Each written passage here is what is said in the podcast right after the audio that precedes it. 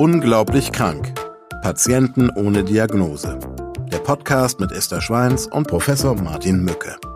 Eine Produktion von DVR in Zusammenarbeit mit Takeda. Ich bin Esther Schweins, ich bin Schauspielerin und Regisseurin. Ja, und seit ich denken kann, interessiere ich mich für Themen rund um die körperliche, geistige und seelische Gesundheit. Und in meinen Augen ist es extrem wichtig, dass Menschen mehr über die Funktionsweise ihres Körpers und auch über medizinische Zusammenhänge wissen. Denn nur so, glaube ich, können sie für Ärztinnen und Ärzte vom Patienten auch zum Partner auf Augenhöhe werden. Mein Name ist Professor Martin Mücke. Ich leite das Institut für digitale Allgemeinmedizin und auch das Zentrum für seltene Erkrankungen am Universitätsklinikum Aachen. Ich behandle Patientinnen und Patienten mit rätselhaften und oft quälenden Symptomen. Als Mediziner aus Leidenschaft setze ich alles daran, diesen Menschen, die oft eine jahrelange Ärzte-Odyssee hinter sich haben, endlich zu einer gesicherten Diagnose zu verhelfen.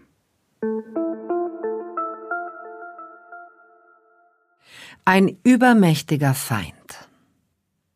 Zehn von zehn Fragen in der Kategorie Naturwissenschaften richtig beantwortet. Das ist sehr beeindruckend, Leon. Verraten Sie uns Ihr Geheimnis.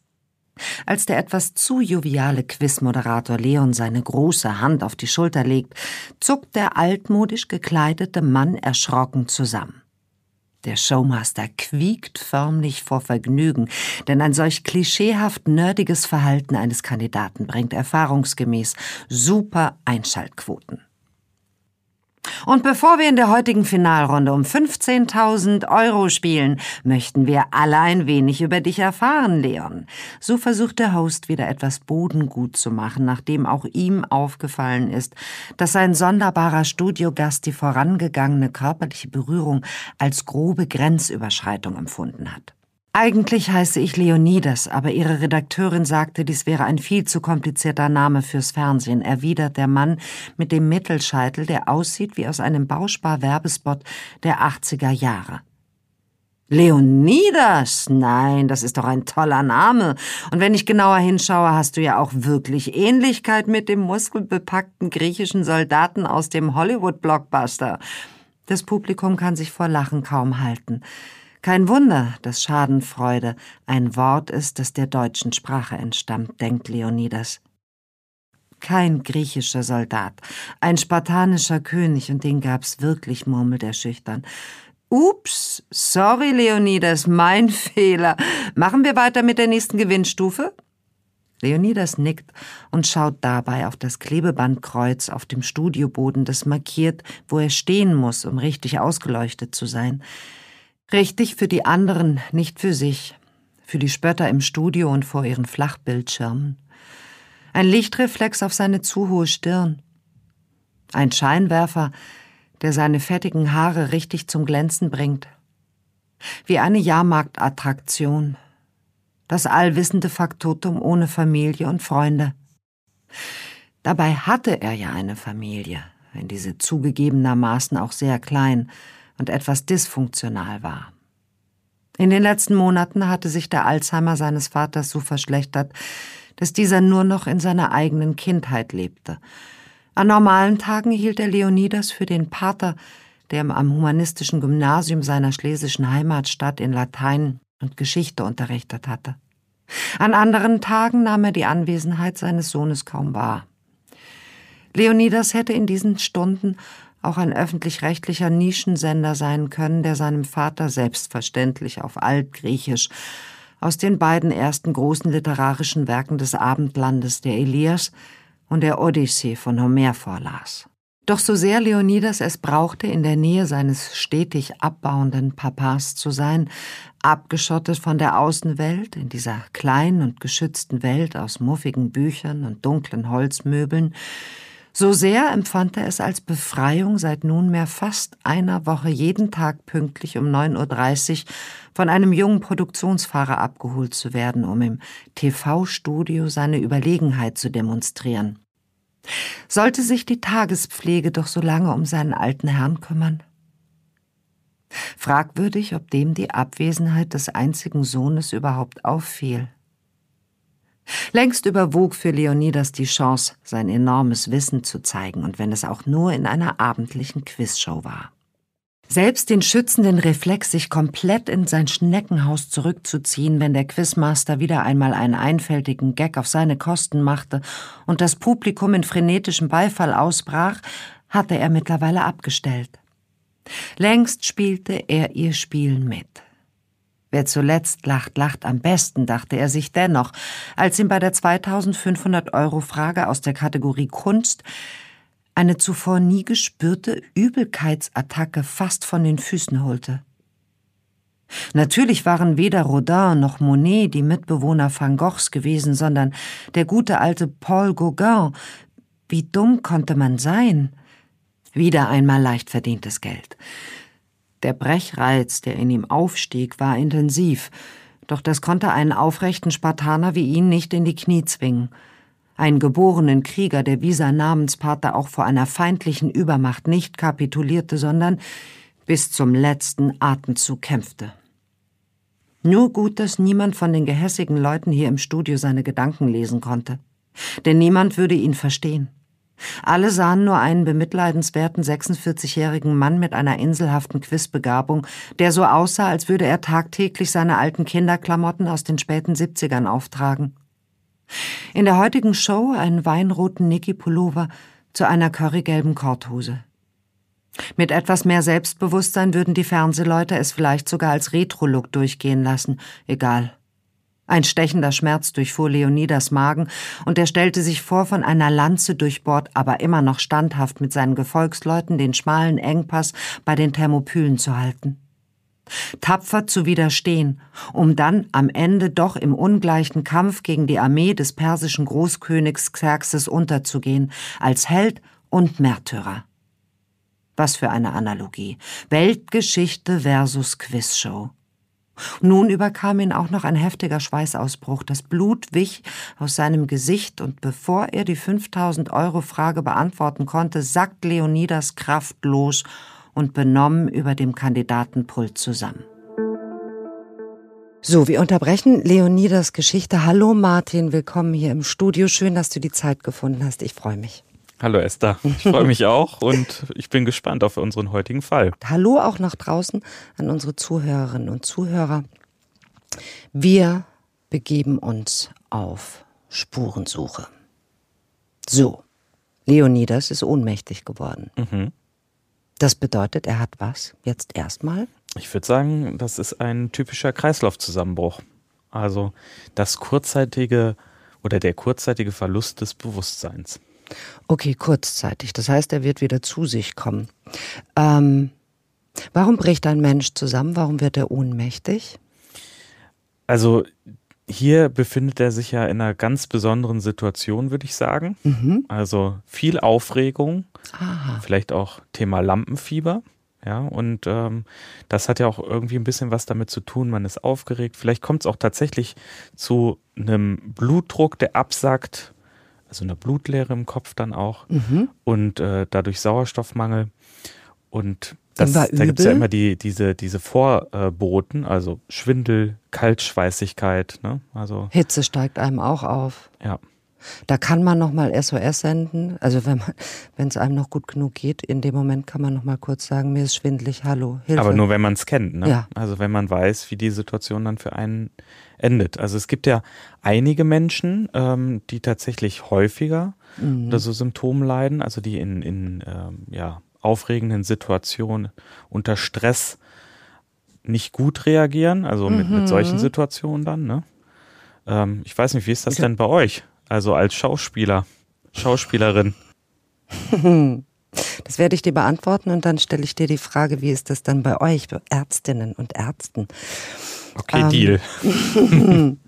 ähm, ich kenne Kollegen, denen geht es äh, genauso wie mir.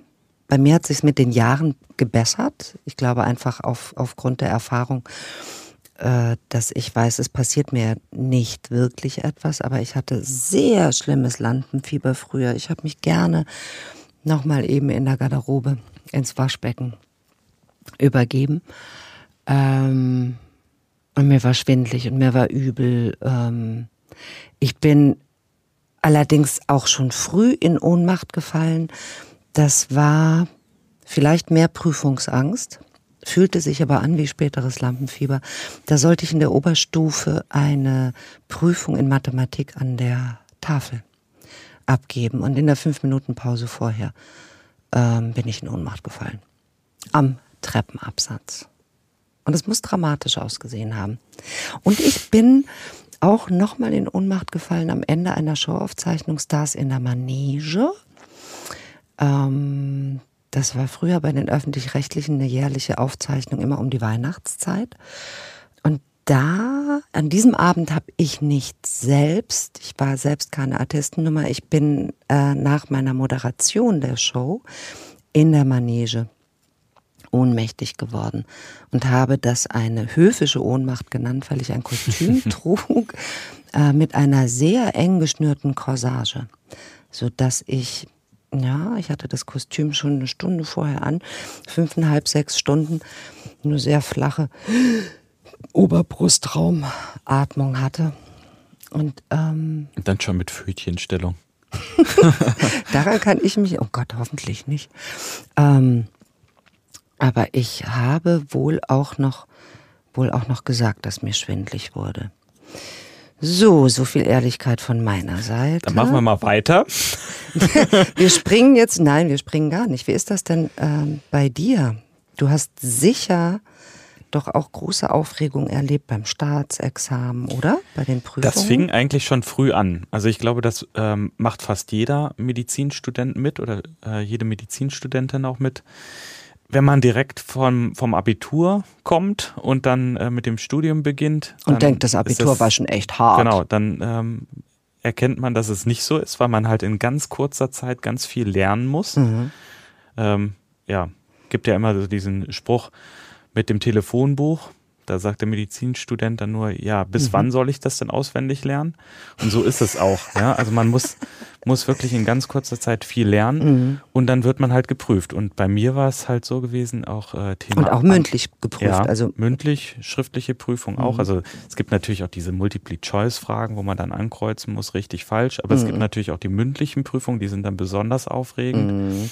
Und in der Anatomie ist es dann so, Prüfung an der Leiche. Dann stehst du da, guckst wow, in ja ein eben, Torso ja rein und äh, dann fragt der Prüfer, was ist das denn hier für eine Struktur und zeigt dann auf irgendeinen so kleinen Nerven und du sollst mhm. dann sagen, musst ihn benennen und musst dann halt auch die Funktion benennen. Mhm. Und das ist dann halt, ähm, wenn man dann in so einem Raum steht, dann auch äh, zusätzlich mit diesem mhm. Formalingeruch, ne? Das ist schon hart. Und äh, da hatte wenn ich auch, man da so steht und du?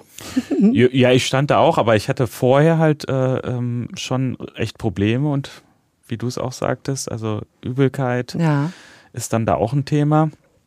Und das hat mir dann auch, äh, mich dann halt auch zur Schüssel getrieben. Eieieiei, man muss schon durch einiges durch. Und dann kann ich mich erinnern, die letzte Prüfung oder vorletzte Prüfung dann ähm, äh, vor dem Staatsexamen, da hing halt einfach viel von ab, weil mhm. es dann auch die Zulassung bedeutete zum Examen äh, dass ich dann mit einem Freund, also äh, dann dem Venusberg hochgefahren bin im Auto. Das ist ja in Bonn. Ich habe mhm. ja auch in mhm. Bonn studiert. Und äh, dann ähm, kurz äh, bevor wir am Klinikum angekommen sind, das war so in der Winterzeit, habe ich nur noch zu meinem ähm, Kumpel damals gesagt, du musst jetzt dringend anhalten. Ich habe es gerade geschafft, die Tür aufzumachen und musste mich dann einmal echt übergeben. Aber die Prüfung hat man dann trotzdem irgendwie äh, durchgestanden. Aber ich glaube, diese Aufregung, die gehört natürlich auch dazu. Mhm. Und ähm, sowas kommt dann halt auch, diese Prüfungsangst. Ähm, ja, die kann natürlich auch krankhaft sein, indem man sich dann halt auch nicht mehr in solche Situationen dann begibt. Dass man, ja, dass man Und da muss man halt auch ausweicht. aufpassen, dass man dann halt auch nicht in so eine Vermeidungsstrategie dann reinrutscht und diesen Situationen dann einfach äh, konstant aus dem Weg geht.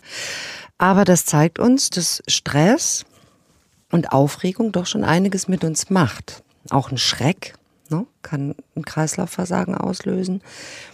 Ähm, auch wenn wir uns sehr freuen, da kann es kommt es ja auch zu Ohnmachtsanfällen. Ich glaube, das kann, kann ganz viel machen. Ne? Also von der, wir haben, haben über das Lampenfieber gesprochen, das ist eine ganz äh, große Brand, äh, Bandbreite vom trockenen Mund bis hin zur Ohnmacht. Ja? Also mhm. es kann alles vorkommen, auch in den verschiedensten Situationen.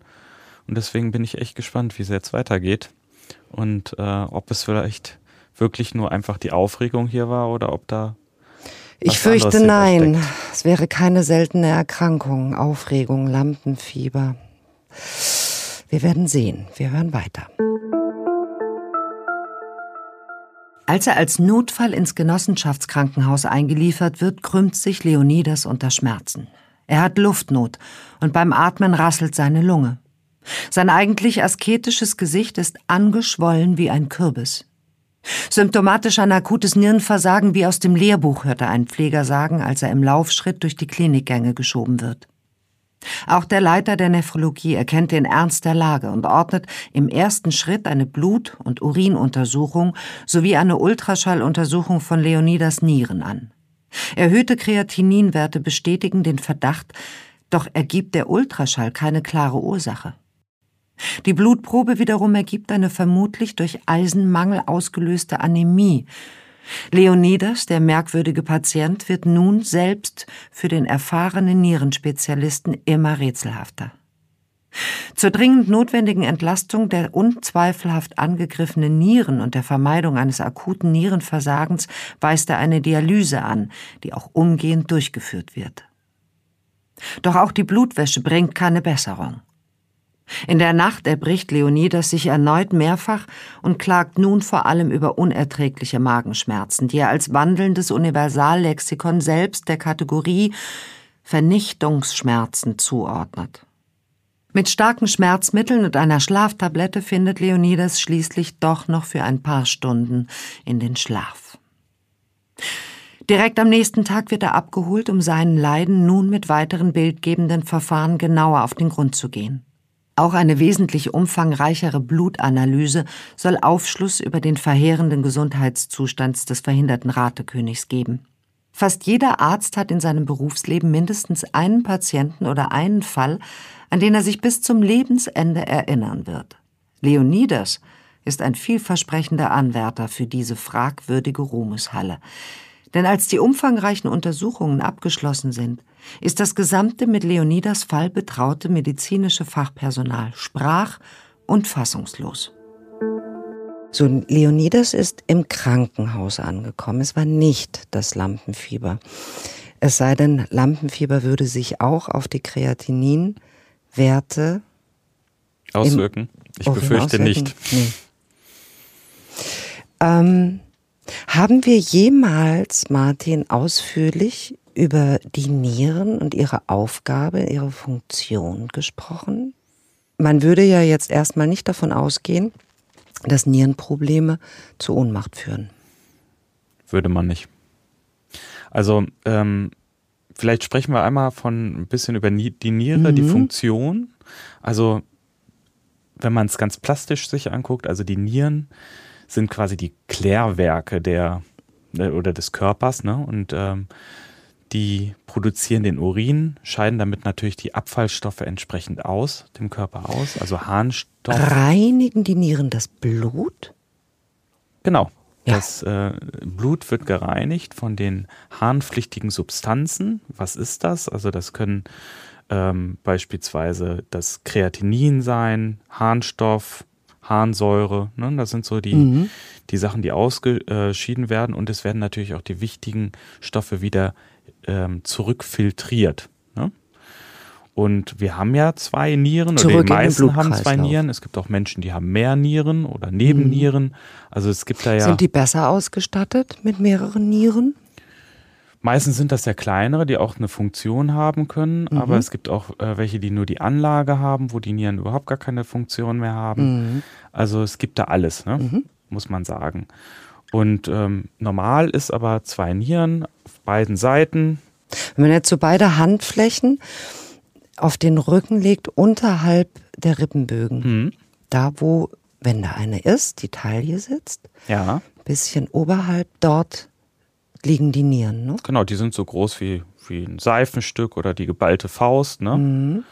Das sind die Stelle, über die unsere Mütter uns immer gesagt haben, wir sollen sie warm halten. Oder genau. wenn wir mit ganz kurzen T-Shirts rausgegangen sind, wie Mädchen früher die Mütter immer sagten, Mensch. Schon wieder bauchfrei. Jetzt bist du wahnsinnig, die Nieren werden kalt. Wenn die Nieren mal wehtun, mhm. dann tun sie richtig weh. Das weiß ich aus eigener Erfahrung. Wenn man Nierensteine hat, wenn ein Harnleiter. Ein richtiger Flankenschmerz, ne? Und dann. Das Flanke und das strahlt nach überall hin aus. Das fühlt sich an wie ein Durchschuss, wenn man sich, so würde ich es mir zumindest vorstellen. Aber tun die Nieren weh, wenn sie schwach werden oder wenn sie, wenn sie vor dem Versagen sind? Also geben die Nieren ein Versagen an durch Schmerz? Das ist eher schmerzfrei. Mhm. Du hast dann die Symptomatik. Ne? Also du ähm, vergiftest, du bist ja quasi dann vergiftet, weil diese harnpflichtigen Substanzen Im nicht mehr Körper richtig verbleiben. filtriert werden mhm. können und äh, dann im Körper, also aus dem Körper nicht mehr ausgeschieden werden können und somit dann halt auch die Giftstoffe sich dann anreichern. Und was sind da so Symptome? Also das Eingetrübtsein, die Schwäche, Ne, das kennt man halt mhm. von Patienten, die wirklich Nierenleiden Mit eingetrübt sein meinst du, ähm, ähm, dass der Geist trübe ist, dass ähm, Denkleistung. Ja, Wahrnehmungsstörung, die mhm. Denkleistung funktioniert nicht mehr, Vergesslichkeit, mhm. also Abgeschlagenheit, mhm. Ermattet. Ne? Also das sind mhm. so die, die typischen ähm, äh, Dinge, die man dann bei den Patienten sieht, die Sch Schläfrigkeit. Ne? Den sollte man dann auf Herz und Nieren prüfen. Wortwörtlich, genau. Mhm. Und ähm, wenn man dann das feststellt, also es kann ja auch junge Leute ähm, erwischen, mhm. ne? zum Beispiel nach Infekten, die nicht richtig auskuriert wurden oder nicht richtig behandelt mhm. wurden. Und dann ähm, ist das das, was dann typischerweise beim Arzt dann erstmals auffällt, wenn man dann eine Urinuntersuchung macht und dann plötzlich feststellt. Da, da wollte sind, ich nämlich ja, hin. Deswegen die Urinuntersuchung. Und dann findet man plötzlich dann, ähm, oder sagt der Arzt zu einem, ja, da sind ja Proteine drin oder sind äh, rote Blutkörperchen drin und dann erschreckt man sich. Ähm, aber das ist auch ganz klar, was passiert da. Die, ähm, die Niere hat ja ähm, diese Filterfunktion, mhm. ist wie ein Sieb und wenn da, ähm, ja, wenn das Sieb nicht richtig funktioniert und ähm, die Poren quasi in dem Sieb größer werden, dann werden natürlich auch größere äh, Stoffe durchgeschwemmt und dazu mhm. gehören natürlich auch die roten Blutkörperchen und auch äh, bestimmte Proteine und die findet man dann in der Urinuntersuchung. Beides gehört dann natürlich nicht hin, sind aber dann Anzeichen für eine Erkrankung. Der Niere, genau. Oder Kreatinin, das berühmte, was ist das? Das Kreatinin ähm, ist auch ganz wichtig, einfach um die Nierenfunktion ähm, darzustellen. Mhm. Ähm, hier vor allen Dingen, um auch zu messen, wie die Nierenfunktion ist. Je mehr dann da quasi äh, je mehr wir davon im Blut haben, also das misst man ja auch im Blut, mhm. den Kreatininspiegel, desto schlechter ist halt auch die Nierenleistung, also die Filtration. Mhm. Und ähm, das ist einfach ganz wichtig, dass er möglichst niedrig ist. Eben, je höher der Spiegel, umso so schlechter die Nierenleistung. Ähm, eine Niere, die nicht mehr wirklich gut funktioniert, kann Unterstützung bekommen. Soweit sind wir heute mhm. mit einem Verfahren der Dialyse. Genau. Und die Dialyse übernimmt die Funktion der Niere, mhm. also die Filtration. Also ist es quasi wie ein externes Filtrationsverfahren mhm. oder ein Sieb, was wir dann draußen, wo wir das Blut einmal durchlaufen mhm. lassen. Es hat natürlich hier, ähm, da spielen viele ähm, ja, physikalische Eigenschaften natürlich auch eine Rolle. Mhm. Ähm, und man reinigt das Blut extern. Mhm. Also man muss sich das so vorstellen. Meistens wird ein sogenannter Schand dann angelegt. Das ist am Unterarm. Also mhm. da geht man dann in, die, in das Gefäß rein mit einem Schlauchsystem und mhm. überbrückt quasi. Auf der einen Seite geht das Blut raus, geht in den Schlauch, geht in diese Filteranlage. Dort wird das Blut gefiltert extern und das gefilterte Blut wird dann wieder, äh, wie in so, in so einer Brücke, wieder eingeführt in das Gefäß. Mhm und ist dann als gereinigtes Blut wieder im Körperkreislauf. Und ähm, Patienten, äh, die halt so ein entsprechendes äh, Nierenleiden haben, die müssen sich diesem Prozedere dann mehrmals der, äh, in der Woche unterziehen, also so zwischen drei bis viermal in der Woche. Mhm. Und das ist natürlich auch eine deutliche Einschränkung der Lebensqualität, weil man dann auch für längere Zeit an dieser, diesem externen Filter dann mhm. hängt wozu wir heute alles in der Lage sind. Die Nieren kommen, ähm, also sind ja viel besprochen, was ich eben schon sagte, auf Herz und Nieren prüfen. Ähm, es geht mir an die Nieren oder es ist ihm ihr an die Nieren gegangen, mhm. wenn starke Emotionen äh, waren, von denen weiß man von Alters her, ähm, sowas, also auch ein Schreck, ein Schock, der geht an die Nieren, der kann die Nieren schwächen. Genau, und deswegen können wir gerade bei den Nieren echt froh sein, dass wir zwei davon haben und wir damit gesegnet sind. Denn wenn eine ausfällt, haben wir wenigstens ein funktionsfähiges Organ, was dann noch funktioniert. Das übernehmen kann und uns weiterträgt. Jetzt hat der Nephrologe bei Leonidas äh, die Kreatininwerte messen lassen. Die sind erhöht. Mhm. Das Ultraschall sagt aber nichts aus. Die Niere zeigt keine Besonderheiten, keine Veränderungen und scheint in Ordnung zu funktionieren. Und wir schauen mal weiter, was los ist. Ich bin gespannt. Das eine mit dem anderen oder überhaupt etwas damit zu tun hat. Leonidas muss nun zwangsläufig eine mehrstündige Operation über sich ergehen lassen, denn beim Röntgen werden 136 zinklegierte Sammelmünzen, die antike spartanische Motive eingeprägt haben, in seinem Magen und anderen Abschnitten des Gastrointestinaltrakts gefunden. Doch nicht nur das offensichtlich willentlich verschlungene Geld, sondern auch die in der vorangegangenen Computertomographie erkannten im Rahmen der Zinkintoxikation entstandenen untergegangenen Anteile des Lebergewebes müssen entfernt werden. Neben den Lebernekrosen ist die Metallvergiftung auch ursächlich für Ablagerungen im Pankreas und den Nieren mit einer daraus resultierenden extrem schmerzhaften Pankreatitis und dem bereits bei Leonidas Einlieferung diagnostizierten Nierenversagens. Ein weiterer Effekt des bizarren Essverhaltens ist die bereits festgestellte, jedoch zuvor ungeklärte Anämie, die sich an der Grenze zur Zytopenie befindet. Doch warum hat Leonidas die Münzen verschluckt, die ihn fast das Leben gekostet hätten? Die Antwort auf diese Frage findet sich auch dieses Mal in einer seltenen Erkrankung. Hier ist es der engagierte Chefarzt des Genossenschaftskrankenhauses, das als Lehrklinik der örtlichen Uniklinik auf das angegliederte Zentrum für seltene Erkrankungen Zugriff hat. Er kontaktiert die Expertinnen und Experten, die dann auf Grundlage der Patientenakte von Leonidas den entscheidenden Hinweis auf eine äußerst seltene qualitative Essstörung geben. Qualitativ deshalb, weil es bei dieser Art von Störung nicht um die Mengen an Nahrung geht, die man zu sich nimmt. Charakteristisch ist vielmehr deren meist ungenießbare, ekelerregende oder, wie in Leonidas Fall gar gefährliche Beschaffenheit. Ihre Bezeichnung Pica-Syndrom erhält dabei die Krankheit durch den lateinischen Namen der Elster, der pica lautet da dieser Vogel dafür bekannt ist, wahllos Dinge in seinen Schnabel zu stecken, um daraus sein Nest zu bauen. Nach Leonidas glücklicherweise vollständigen körperlichen Restitution lässt er sich auf eine Verhaltenstherapie ein, die nach und nach erstaunliche, wenn auch schmerzhafte Erkenntnisse bringt.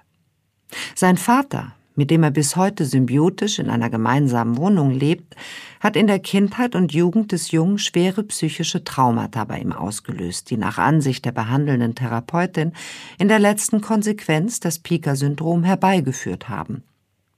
So hat sein Vater Leonidas nie geschlagen, aber seine eigene obsessive Leidenschaft für die historisch überlieferte Härte der Spartaner gegen sich selbst und andere und deren sprichwörtlich spartanischer Erziehungsstil haben den Umgang mit dem eigenen Sohn maßgeblich geprägt. Ob abhärtende Eisbäder auf der winterlichen Terrasse oder drakonische Strafen bei Verstößen gegen die geltenden Regeln, das ihm in diesen prägenden Lebensphasen vorgelebte Verhalten und der Mangel an väterlicher Liebe haben tiefe Spuren bei Leonidas hinterlassen. Verstärkt durch das bei Leonidas zusätzlich diagnostizierte Asperger-Syndrom hat dies zu Einschränkungen im Interaktionsverhalten mit anderen Menschen, dem Ausbilden intensiver Spezialinteressen und dem Festhalten an Ritualen und Gewohnheiten wie dem allabendlichen Vorlesen altgriechischer Literaturklassiker geführt. Makaber, dass es ausgerechnet der Verzehr spartanischer Münzen war, mit dem der Familienfluch fast ein tragisches Ende gefunden hätte. Doch nun ist Leo, wie er sich nach drei Monaten intensiver und entsprechend angepasster Verhaltenstherapie selbstbewusst nennt, auf dem besten Wege, eine Stabilität in sein Leben und seine Psyche zu bringen. Zum ersten Mal. Die ebenso versierte wie einfühlsame Therapeutin nimmt sich viel Zeit für ihren besonderen Patienten, führt in die Tiefe gehende Gespräche und geht den Ursachen für die Störung gemeinsam mit Leo immer weiter auf den Grund. Mittlerweile hat Leo auch wieder Frieden mit seinem Vater gemacht. Er liest ihm noch immer gerne vor, auch wenn er mittlerweile in eine Asperger Wohngruppe gezogen ist und statt Homer jetzt auch manchmal Harry Potter auf dem Programm steht. Nur Quiz-Sendungen, die können Leo in Zukunft gestohlen bleiben. So, Leonidas ist auf einem guten Weg.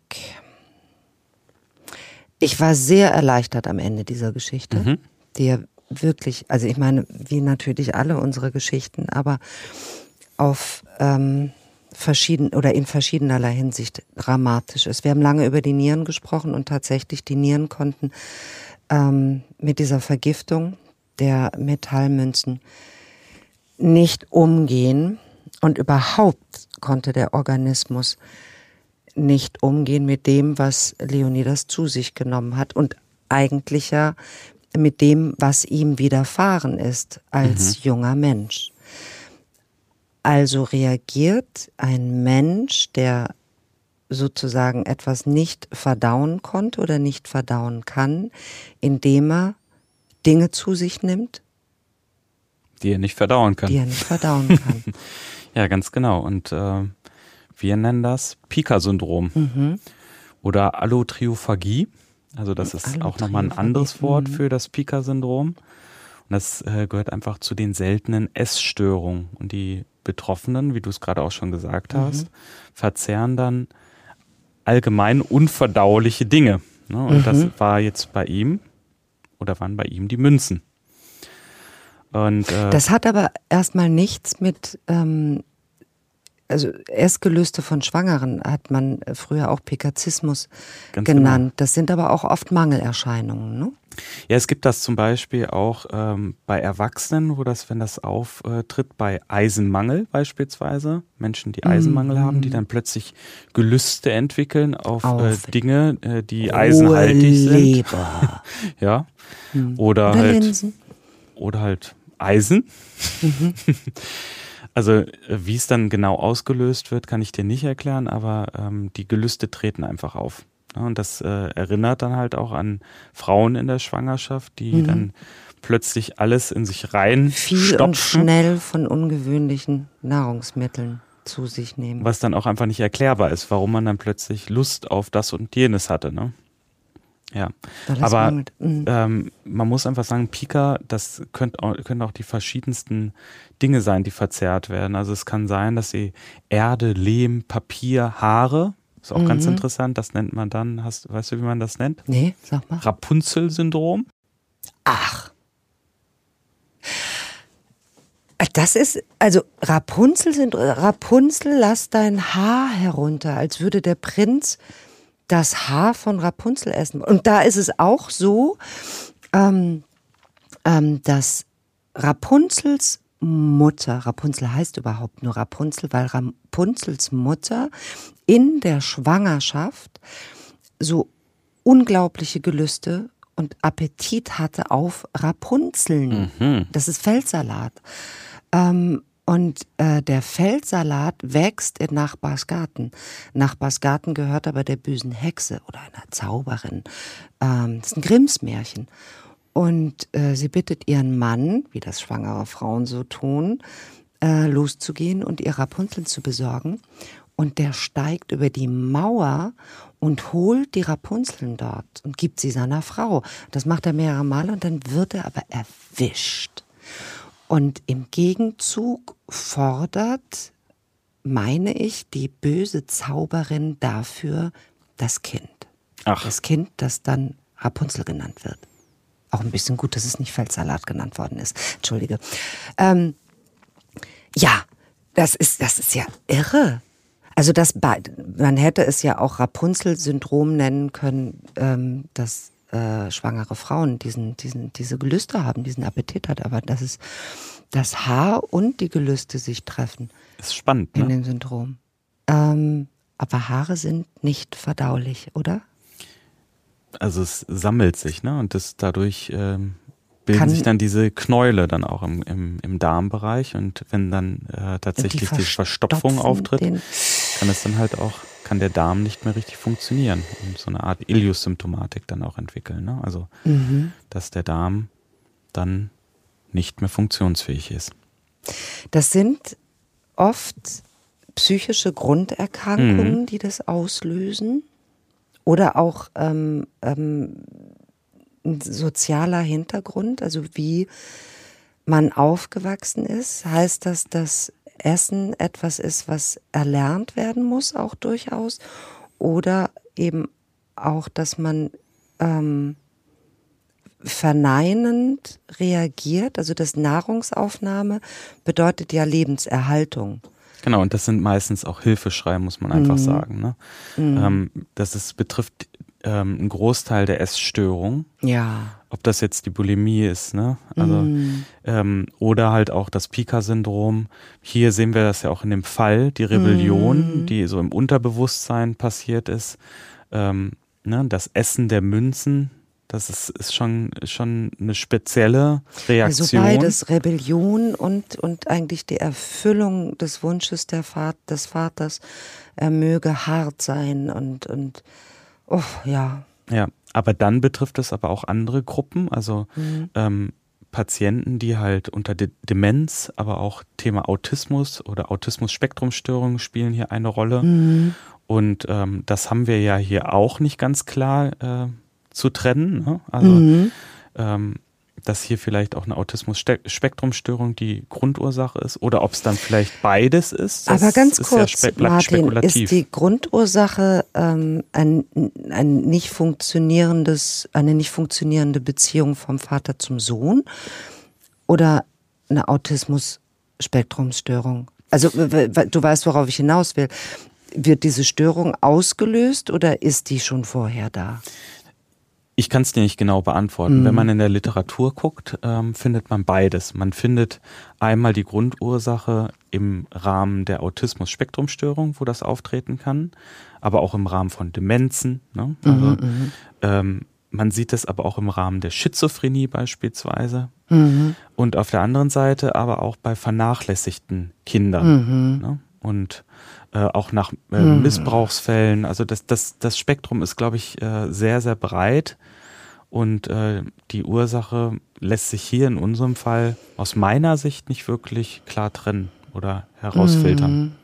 Erfreulicherweise ist diese Geschichte ähm, ja auf einem guten Weg.